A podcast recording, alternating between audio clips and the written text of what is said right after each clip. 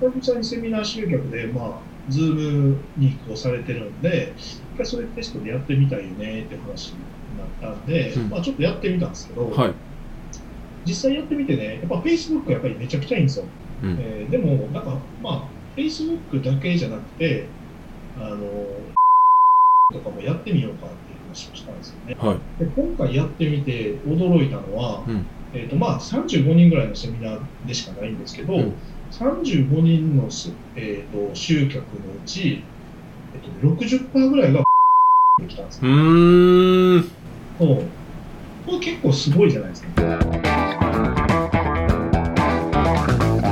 はい。今日も始まりました。レスポンスチャンネル、マーケティングコス社長の仕事だ。ということでですね、今日は高木とゲストに中谷さんをお迎えして放送していきたいと思います。よろしくお願いします。お願いします。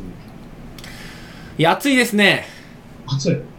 まあ、もこれ放送されてる時ちょっとあれか、どうなるう、確かに。今、お盆明けなんですけど、もうクーラーないと死ぬっていう。いや、そう。でね、全然話、これ雑談してるからまだ怒られるかもしれんけど、はいはい。うちのクーラーを買い替えたんですよ。おおはい。この時期にですか？ちなみに。あの、ちょっと前に、いや2ヶ月ぐらい前に、あ、6月とかにじゃあ、はい。そう6月、7月ぐらいに、うん、うん、うん。で、あの最新のはい。あ大きい部屋でもこう大丈夫ですよ、みたいな言われて、うん、で AI 機能搭載で。で、もう正面からだけじゃなくて、こっち側からもウィングついてて、はい、はい。こっちからも冷たい空気が出るんで、もう部屋全体を瞬間的に冷やしますみたいな。うん、うん、うん。って言われて買ったやつがあったんですけど、そのクーラーが AI 搭載でアホすぎて、こっちから、ウィングから自分の冷たい空気出すじゃない。はい。だから、その部屋の温度が下がったら、自動的に AI で感知して、クーラーを止めるっていう機能がついてるんですよ。うん、うん、うん。だから、でも、その AI、アホアホちゃんなんで、こっちから出てる冷たい空気を吸い取って、はい。あ、部屋冷えてんなって感知して、部屋暑いまんまやのにクーラー止めるんですよ。マジっすか。設定温度よりいつも5度とか6度ぐらい高いん。へえ。すごいなと思って、最新のやつ、賢そうでめちゃくちゃアホやな。めっちゃアホっすね。自分のやつに気づいてないみたいな。へえ、そんななるほど、なるほど。AI の家どもみたいな。そこまでは考えれへんみたいな。通常のクーラーとかより3倍ぐらい価格高いんですよ。え？そんなするんですね。そうでも、まあまあ、家族がね、喜んでくれるんやったら、まあいいかなと思ってね、うんうん奮発して頑張って買ったんですよね。はい。そんなことなくて。いや、激アツっていう。びっくりしましたよ。だから最新の技術がいいとかね、まあうん確かにいいんだけども、うん使えるんだけども、やっぱ古いものっていうのも、うん。やっぱりね、いいんだよね。うーん。だんだんもう冷やすだけのクーラーみたいな。壊れたかのように冷たい風を。いくら温度上げてもなかなかこう、全然で処理しよう。何やこれみたいなね。うんうん。確かに。うん勝手にと止まってるやんみたいなね。めっちゃ暑いと思ったら止まってるやんって。暑い、だからずっと暑いんですよ。で、まあまあ、今それをね、まあ、あのまた変えて、うん。綺麗になりました、良くなりました。うん、うん、うん、うん。なるほど、なるほど。なんで、まあ、あの古いものもやっぱり見直していかないといけないなっていう話で、話ししていこうかなと思ってるんですけど、はい、はい。あの最近僕ね、セミナーもね、あのダイレクトさんと一緒にやった、ダイレクトと一緒にやったセミナーあったじゃないですか。はい1年半か2年ぐらい前1ですか年前ぐらいですかね。はい。2年ぐらい前。はいあの後からほとんどやってなかったんですよ。うん、うん、うん。ほとんどというか、まあ、じ自社で集客したものに関しては一切やってなかったんですよね。はい。まあ、一一回だけそのあのやってほしいって言われて、一回だけやりましたけど、自分のところで全然集集客しなくて、うん。久々にセミナー集客で、まあ、ズームに移行されてるんで、一回それテストでやってみたいよねって話になったんで、うんまあ、ちょっとやってみたんですけど、はい。実際やってみてね、やっぱ Facebook がやっぱりめちゃくちゃいいんですよ。う集客ん。あの CPA とかもあの全然1万円以下でうん。セミナー集客できるし、うん。うん。えーでも、なんか、まあ、Facebook だけじゃなくて、あの、ファックス DM とかもやってみようかっていう話をしたんですよね。うん。うん。前々からちょっと、ちょっとちょ、いろんなクライアントとかでも活用してるし、はい。あの自社でも広告を販売するときのファックス DM とか、あの反応はそんなに多くないんですけど、費用対としてはめちゃくちゃ合うんで、うん。結構使ってたんですよね。はい、はい。で今回やってみて驚いたのは、うんえーとまあ、35人ぐらいのセミナーでしかないんですけど、うん35人のす、えー、と集客のうち、えー、と60%ぐらいがファックス DM で来たんですうよ。ーん。そうこれ結構すごいじゃないですか。すごいですね。ちなみにそのコロナの、この、この今のタイミングでってことですよね。あそうですよね、うんコロナの後ですね、まあうん今はまあ、コロナの中です、真ん中中ですけど、うん、うん、うん。あのここの中で全然、ズームのセミナーにそんだけ来るんですよ。あ、ズームセミナーをファックス DM で集客したっていう。そうそうそうなるほど、なるほど。ないと思うんですよね。なるほどズームセミナーって普通オンラインでやるのは当たり前やって思うかもしれないけど、うんそれは多分ね、ズームの、あの、を使ったことない人が多かったときはそその考え方はフィットしてるかもしれないけど、うん今、ズームを使ってる人って当たり前のように使ってるうから、ん。オフラインから集客しても、ズームセミナーに抵抗ないんですよね。うん、だからあの、時代は変わっているんだと思うんですようん。うね。ん、うん。そこでやっぱりオフラインの強さというか、うん、で、えーまあ、フェフェまあ、Facebook ももっとコスト上げれば、あのもっともっと集まるなっていうのはすごい分かったんですけど、うんファックスでももっともっと手間暇かければ、うん、全然集まるなっていううん、うん、うん。ことが分かった。で、これ、なんで僕はね、ファックス DM をテストしたかというと、はいやっぱりね、うちらのお客さんでも、インターネットがまだ強くないっていう人いっぱいいるんですよ。その使えるけども、うん。ネットを使って LP 作って広告売って集客するっていうのを、うんやっぱり業者頼りにしてるところって結構多いと思うんですよ。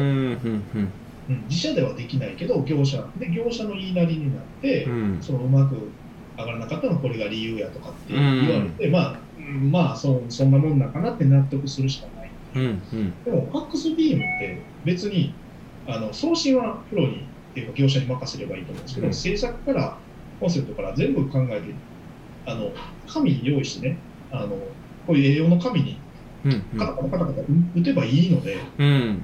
あのスピードも速いし、自分でほとんどコントロール、送信のところ以外は全部コントロールできるんですうよね。ん。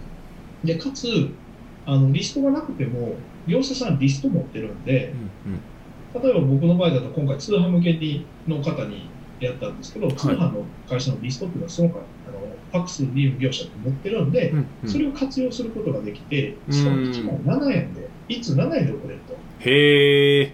そうで、かつ、その、えーと、リストが手元にあると。うん、うん。で、送ってもらうだけだったら3円とか4円で送るんですね。その新規のリスト借りるためには7円だけど、うんその中谷さんの方でリスト持ってたら3円で送れると。そうなんですよ。そうなんか、めちゃくちゃ安いんですよ。うん。うん、確かに。めっちゃ安いですね。何何万枚とか送っても、うん。結局10万絶対いかんですよ。うん、確かに、確かに。うん、う。多少、もちろんね、フェイスブック広告の方がアクアクセスに対して、表示に対してのあのコンバージョンの率っていうのは高いけども、うん。コスト感で考えるとあんま変わらないですよね。うーん、うん、うん、反応率は低いけども、コストで見見見ればそんなに変わらないから、うん。うん、どんどん使っていけばいいんじゃないかなと思うんですよ。うん、うん、で、特に B2B をやってる人は、うん。あの Facebook とかより、もしかしたら効果が高いと思いますよ。うん、うん、あのうん。投資対効果ですね、うんあのかけた費用に対するリターンは大きいんじゃないかなと。うん。あのそれもね、ファックスゲームやったんですけど、うまくいかないんですよって人も結構聞いたんですけど、ああ、はい。ね、作り方とターゲットだと思うんですようね。ん。内容が間違ってるわけじゃないなってすごい感じてて、うん。なんで、まあ、そんなん言ってて、じゃあ、どの人作ればいいねんっていうこと言われそうだったんで、僕は実際に使ったやつ、うんしたら、じゃじゃん、こんな感じ。もうちょっとね、あの、うん、これ、ズームじゃなかったら、うん。確かに。あのね、もっとしっかり見せれるかなと思ったんですけど、今回これでうん。く。ださい。うん、うん。あの、え、サブヘッドがいて、ヘヘッドラインがあって、うん、で、うん。あのね、この左にもしね、セミナーとかやられたら、この、このサイドにプロフィール載せるのっていうのは結構いいと思います。なるほど、なるほど。僕、ここにプロフィールあるん。ですけど、うん、うん、で、その下にこういうふうに、まあ、ボディのコピーって言っても直なん。で、うん。うん。ボディのコピー書いて、で、まあ、実績載せて、あとこのポイントね、今のポイント、これですね、QR コード。これちなみに今読み取ったら見れるんですかね？見れます、見れます。へえ、これまあ今こう見てる方ももしよければ どんな感じに行くのかっていう。のあんまり良くないですよ。僕はあのファーストビューが全然気に入ってないんですけど、あのボディのスクリプトとか綺麗なんで、参考にしてもらったらいいと思うんですけど、ちょっと僕の携帯で読み取ろうと思ったら読み取れなかったです。もしかしたら読み取れないのかもしれな。ないるほどなるほどなるほど。こういうふうに、うんうんあのしっかりと作ったものであれば、うん。結構反応取れますよ。過去に何回か使ってるんですけど、はい。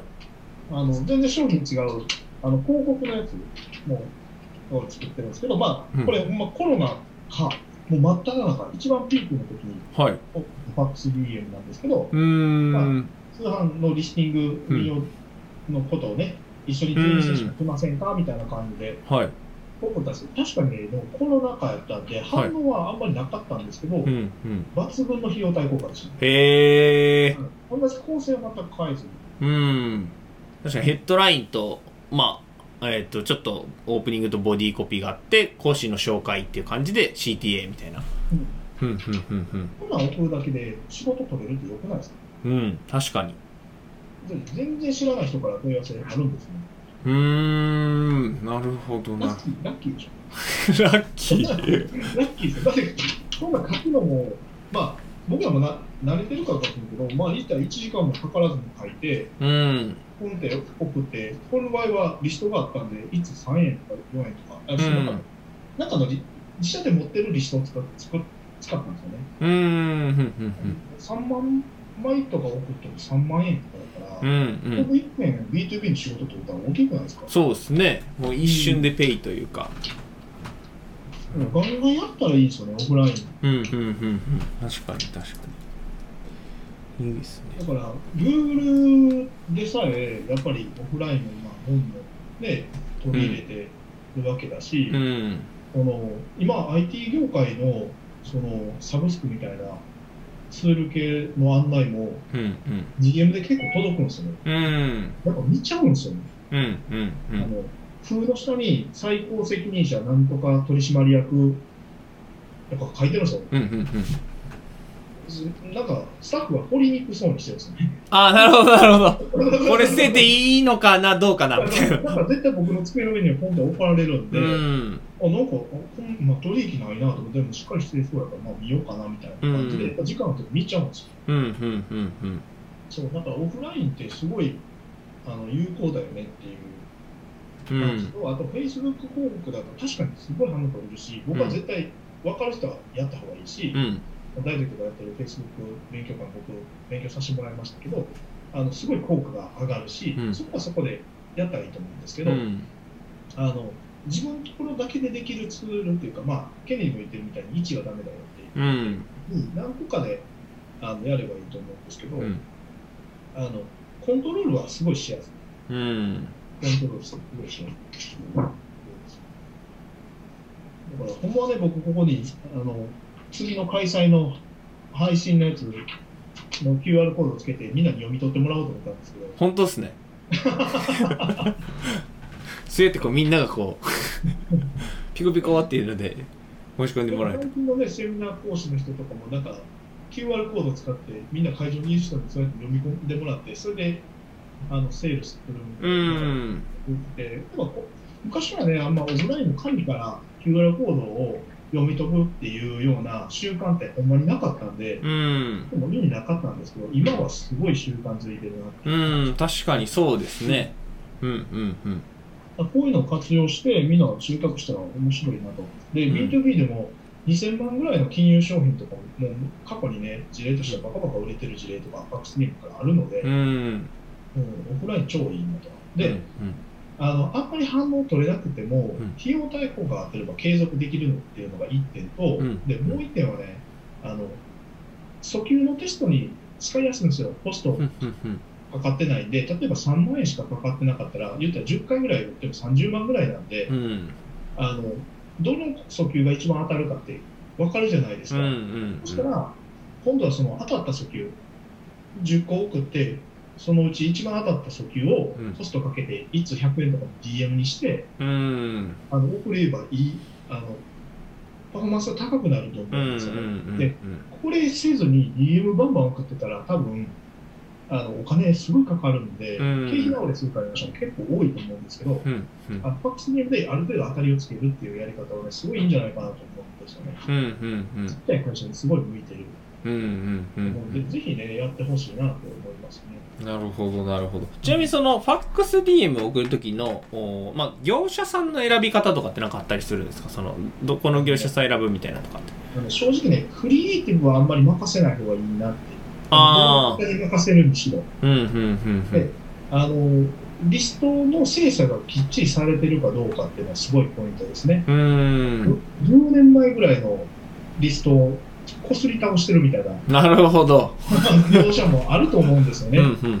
じゃなくて、その、ちゃんと届かなかったものをクリーニングしてるとか、新しいリストを追加してるとか、やっぱその辺はちゃんとヒアリングした方がいいと思うんですうよ。ーん。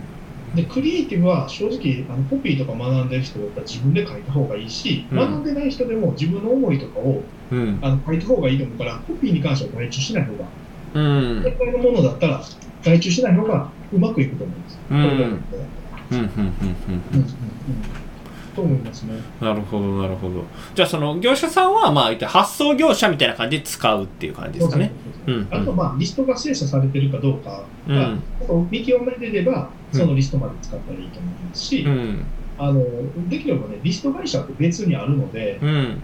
このリストで別に買ってもいいんじゃないかなと思います。うん。10万ぐらい出せば、まあ、10万も出さないでも3万とか4万とか、ターゲット次第で、あのリスト専門にやってる会社のリストの方がやっぱ圧倒的に精度が高い。うん。まあ、それを別に購入してもいいんじゃないかなという感じはします。なるほどなるほど。ありがとうございます。じゃあ今日のテーマをこう最後まとめていただくとどんな感じになるでしょうか？はい、まあまあ、なんかね、あのー、ズームセミナーとか勉強会とかね、言って、ファックス DM って連想しないと思うんですけど、うん。多分 B2B でも B2C でも、あの B2C とかセミナーとかでも、うんやっぱりね、あのー古いものも一回テストしてみるっていうのはすごいいいことだと思うんですよね。うんで、コントロールできる範囲っていうのを広めることで、あのちょっとやってみようと思った時すぐ動けるので、うんこれが3人しか別に獲得できなくても、B2B だったら十分用途が合うので、うんやってみるというところですね。で、あの業者頼りにするんじゃなくて、一回自分であの書いてみて、うん。その思いとか、その自分たちがうんサービスのプロなので、うん。そのサービスに対して今までやってきたこととか、そのベネフィットっていうのをちゃんと相手に伝えることで、結構反応率は取れるんじゃないかなと思います。うん。でそこで気をつけてほしいのは、やっぱりね、あの知らないリストに、自分たちのことを知らないリストに送るんで、絶対証拠は出してほしい。うん。うん、あの社会的証明とかね、そういう証拠、うんうんうん。信頼を獲得できる、例えばメディアに掲載されました、うん。あの有名な人に推薦されてますとかいうのも一つだし、そういう証拠をしっかりと見せるっていうことは、あのまあ、どのメディアでもそうかもしれないけど、まあ、ファックス DM でもそれはやってほしいなと思いますね。うんうんうん。なるほどなるほど。ありがとうございます。じゃあこれ見ていただいている方は、まあ、ぜひそのファックス DM を使ってみてくださいというので、まあ、B2B でも、まあ、そういうセミナーの集客とかでもお結構非常に効果的だということなので、まあ、ぜひぜひ使っていただければなというふうに思います。はい。